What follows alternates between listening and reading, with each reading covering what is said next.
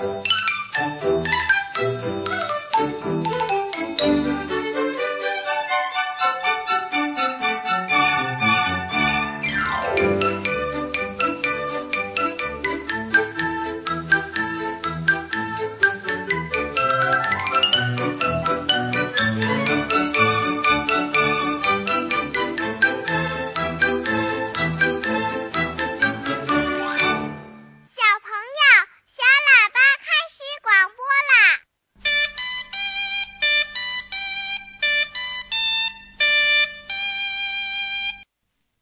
小朋友，你好，欢迎收听小喇叭节目。今晚在电波里陪伴小朋友的是正晶姐姐。那今晚在节目开始的时候，我先来说一说小喇叭节目的参与方式。写信的小朋友呢，可以寄到北京中央人民广播电台中国之声小喇叭节目收，邮政编码是幺零零八六六。小喇叭电子信箱的地址是 dd at cnr 点 cn。那方便发送微信的家长朋友，也可以把孩子的声音通过微信的方式发送给我们。方法是，请搜索公众账号“小喇叭”三个字就可以了。在这里呢，正晶姐姐要特别提醒小朋友和小朋友的爸爸妈妈，在发送微信的时候呢，一定要说明你是哪里的小朋友，你叫什么名字啊？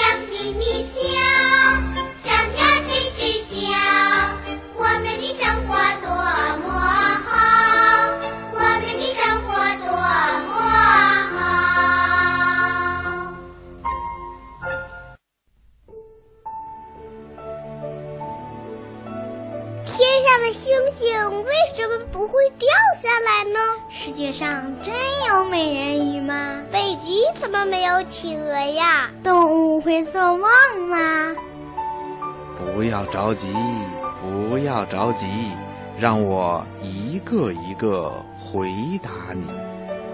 我是博士爷爷。今天的小问号啊，是张新颖小朋友提出来的。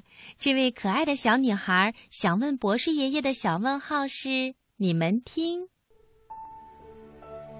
博士爷爷，我叫张思野，我要问你个问题：为什么眼睛可以看到很多很多的树啊？听广播的小朋友，每天早晨呐、只要我们睁开眼睛，美丽的风景还有所有的东西都能进入我们的视线。在眼睛的帮助下，我们可以认识各种各样的事物，学习很多的知识。那么，为什么眼睛可以看到东西呢？嗯，这得从我们眼睛的构造说起。简单的说吧，我们的眼睛啊，构造非常的精巧，就像一架非常精密的照相机一样。物体的光线通过角膜进入我们的眼睛，然后通过瞳孔，由晶状体把它们汇集在视网膜上。视网膜上啊，含有对光线极为敏感的细胞。当光线照射到这些细胞上的时候，这些细胞就会给大脑发出信号。这些信号啊，被大脑转换成图像，我们就可以看见东西了。听广播的小朋友，你听明白了吗？好啦，今天的小问号啊，博士爷爷就给你说到这儿了。咱们下次节目再见吧。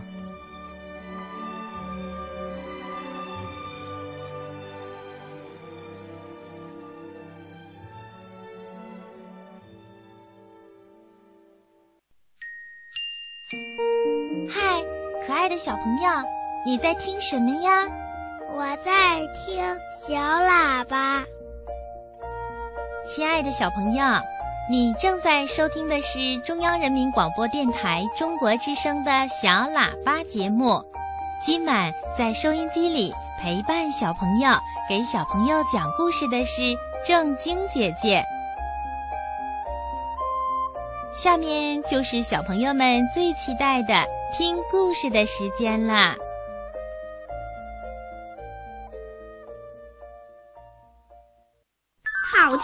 故事听不够，好听的故事听不完。小喇叭最会讲故事，动听的故事堆成山。小喇叭好听的不得了。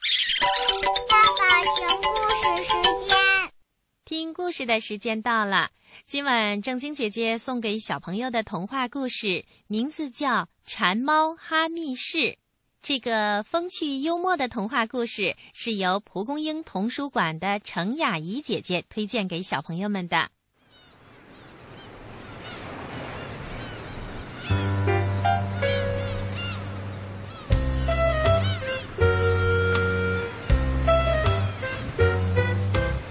大猫哈密士跟格瑞林先生还有格瑞林太太一起住在悬崖边上的一座白色小房子里。格瑞林先生是位灯塔守护人。有的时候，大猫哈密士会跟格瑞林先生一起去工作，他很喜欢在灯塔上帮忙。当有客人来访的时候，哈密士会围着灯塔转上几圈，让他们欣赏自己。人们会这样惊呼：“哇，多棒的猫啊！哈密士，灯塔之王。”有的时候，哈密士会跟格瑞林太太一起去工作。格瑞林太太在花园里撒种子的时候，他就在那里起劲儿地刨土。他呢，还喜欢在厨房里帮忙。鱼跟什么都能配，这是大猫哈密士的座右铭。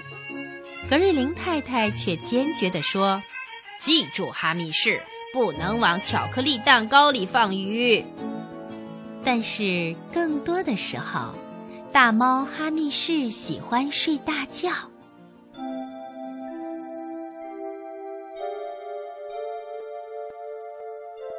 一天晚上。哈密士正舒舒服服地蜷在他最喜欢的地方睡大觉，忽然，他听到了格瑞林先生跟太太的谈话。格瑞林先生说：“今天那些家伙又出现了，到处乱跑，还吱吱的尖叫。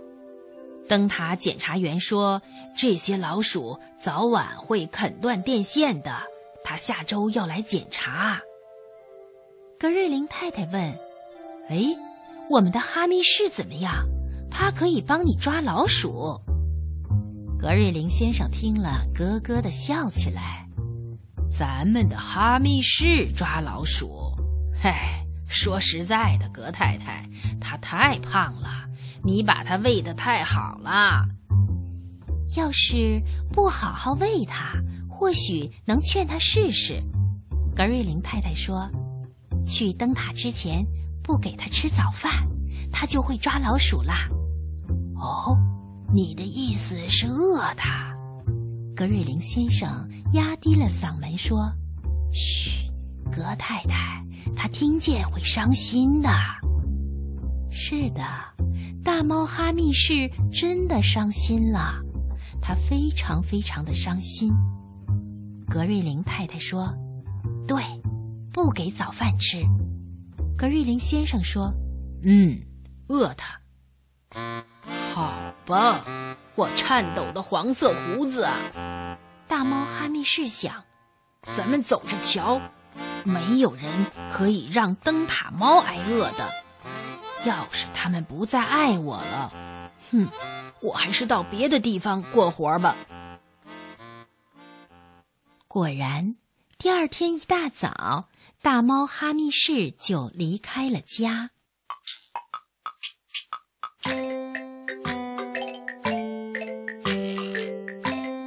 哈密士沿着小路向村子走去，沿途的路上，他遇到了好多奇怪的动物，有的动物想抓他，有的动物呢想跟他玩儿。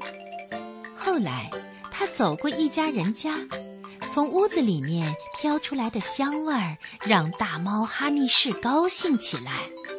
啊，嗯，鱼。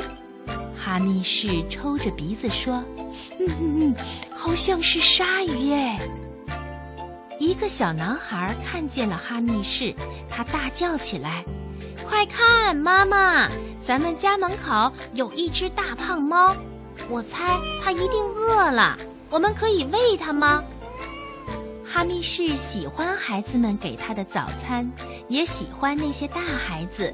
他们跟他玩捉迷藏和抓老鼠的游戏，不过他有点不喜欢那个小不点儿的小弟弟。他呀，在大猫哈密士的身上滚来滚去，还揪他的耳朵。嗯，这里还不赖。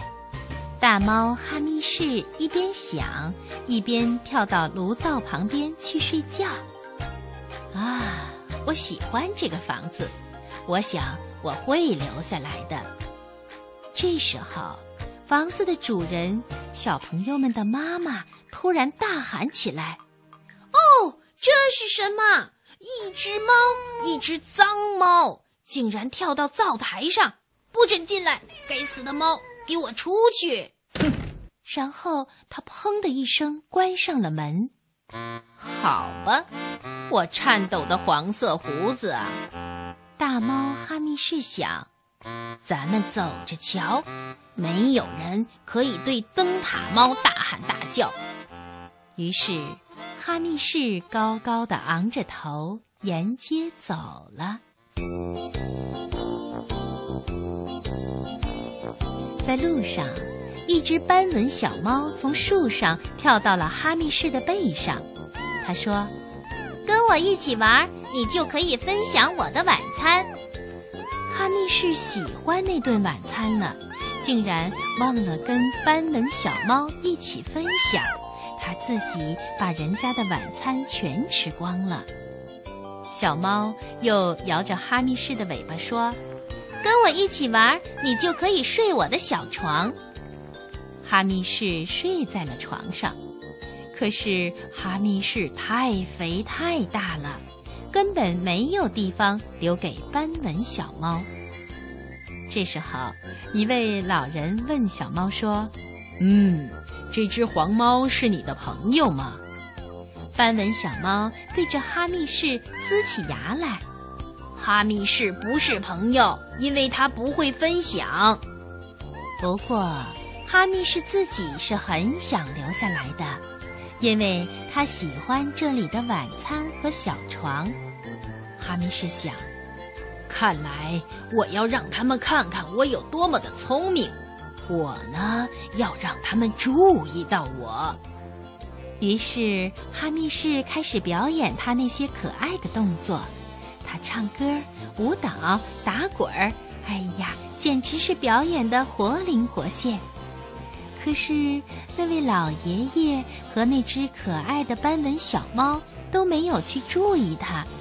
他们睡着了，一起打起了呼噜。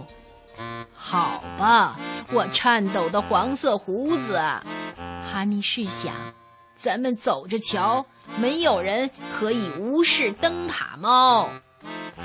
不过，哈密市没有发太久的脾气，因为阳光暖暖的照着他黄色的胡子。温暖的小老鼠的味儿，弄得他鼻子直痒。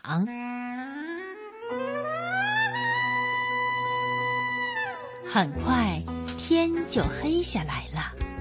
他找到了一个院子，他四周的打量了一下，嗯，这里可不适合一只灯塔猫生活。哎，好像有老鼠，没准儿还有哦，野猫。他们很不友好的看着哈密士。一只脏兮兮的灰猫咆哮着说：“谁邀请你来的？这里是我们的地盘，我们不欢迎陌生的猫。”另一只独眼的黑猫对他说：“揍他，快滚！这儿没你的地儿。”大猫哈密士立刻转身逃走了。他逃到了那棵最高的大树的树尖上。好吧，我颤抖的黄色胡子啊！哈密士心想：“咱们走着瞧，没有人可以对灯塔猫龇牙咆哮。”他偷偷的从树枝的缝隙向下看了看，在黑暗中，那些猫的眼睛在闪闪烁烁。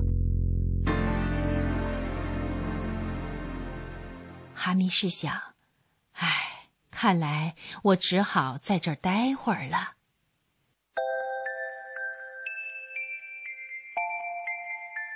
村子里的灯也像眼睛一样在四周眨呀眨的。忽然，在远远的地方，另一盏灯突然亮了。哈密士坐了起来，我的灯塔。于是。他想起了格瑞林先生和格瑞林太太，想起了那座白色的小木屋。风儿吹来，树叶哗啦哗啦的响着，整棵大树也在轻轻的摇晃。哈密士想，是该回家的时候了。他又朝树下看了看，漆黑的一片，什么都看不见。我不喜欢下去，哈密士又想，嗯，我不敢下去，可是我想回家。他叫了又叫，可是没有人听到。这个时候，雷声轰隆隆的响起来，大雨倾盆而下。哈密士叫啊叫啊。还是没有人听到。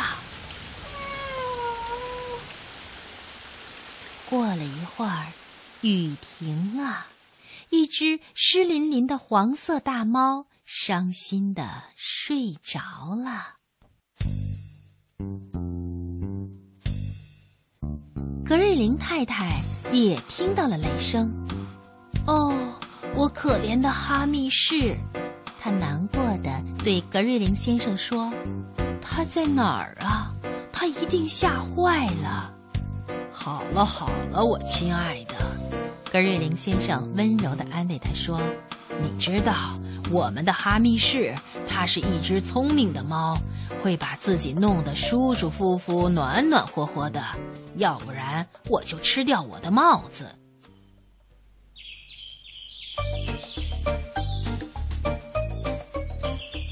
第二天早上，格瑞林太太早早的就起来了，可是哈密市依然不见踪影。格瑞林太太对格瑞林先生说：“我要出去找他，他一定受伤了。”他做了些点心，然后骑上自行车向村子里骑去。他在村子里转了一圈又一圈。还不停地停下来，从篮子里拿东西出来。那三只海鸥朝村边那棵最高的大树飞了过来，然后它们一边绕着树飞，一边嘎嘎的大叫。格瑞林太太说：“哎，好奇怪的叫声！它们到底在那棵树上看到了什么？”三只海鸥的吵闹声惊醒了哈密士。它喵呜喵呜的叫起来，哦，哈密士！格瑞林太太惊喜的叫了起来。哈密士低头一看，胡子立刻哆嗦起来。我熟悉这味道，他的鼻子也险些从脸上掉下来。大猫哈密士说的，他熟悉的味道，就是他最最喜欢的食物，是格瑞林太太做的眺望星空大馅儿饼。这可是格瑞林太太特意为他做的。原来它们并不想让它挨饿，它喵呜喵呜的叫起来。格瑞林太太亲昵地说：“瞧，你这只笨猫，来，我上去帮你吧。”他把大馅饼眺望星空，放进篮子里，带着篮子爬上了那棵大树。哈密士好兴奋呀，他让自己直接跳到了馅饼上。然后格瑞林太太用绳子慢慢的把篮子吊到了地上。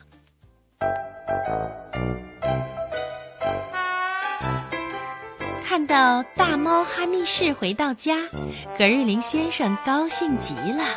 哦，真是太及时了！格瑞林先生说：“拜托了，哈密士，我需要你的帮助。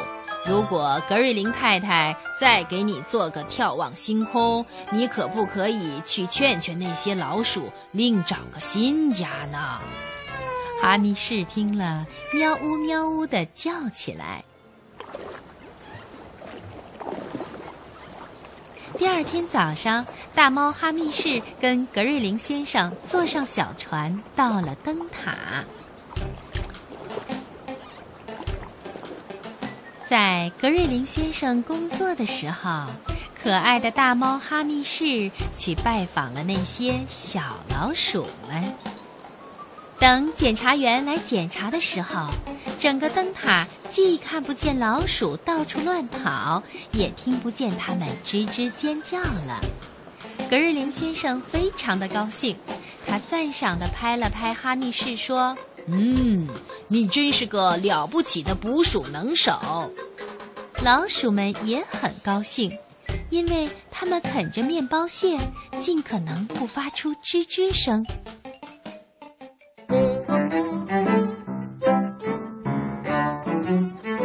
哈密士呢，他更是高兴，他呀心满意足地趴在了炉灶的旁边。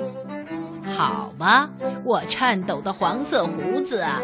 哈密士想，他说的没错，我最最聪明，最最了不起，因为我是一只灯塔猫。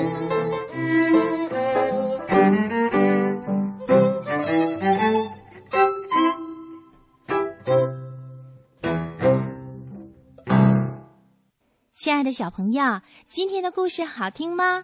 你还想听好听的童话故事吗？好的，明晚的小喇叭节目里，我们会为爱听故事的小朋友们准备更多有趣好听的童话故事的。好啦，亲爱的小朋友、宝宝们，准备睡觉吧。希望今晚的你睡个香香的觉，再做一个甜甜的梦。宝宝们、小朋友们，晚安。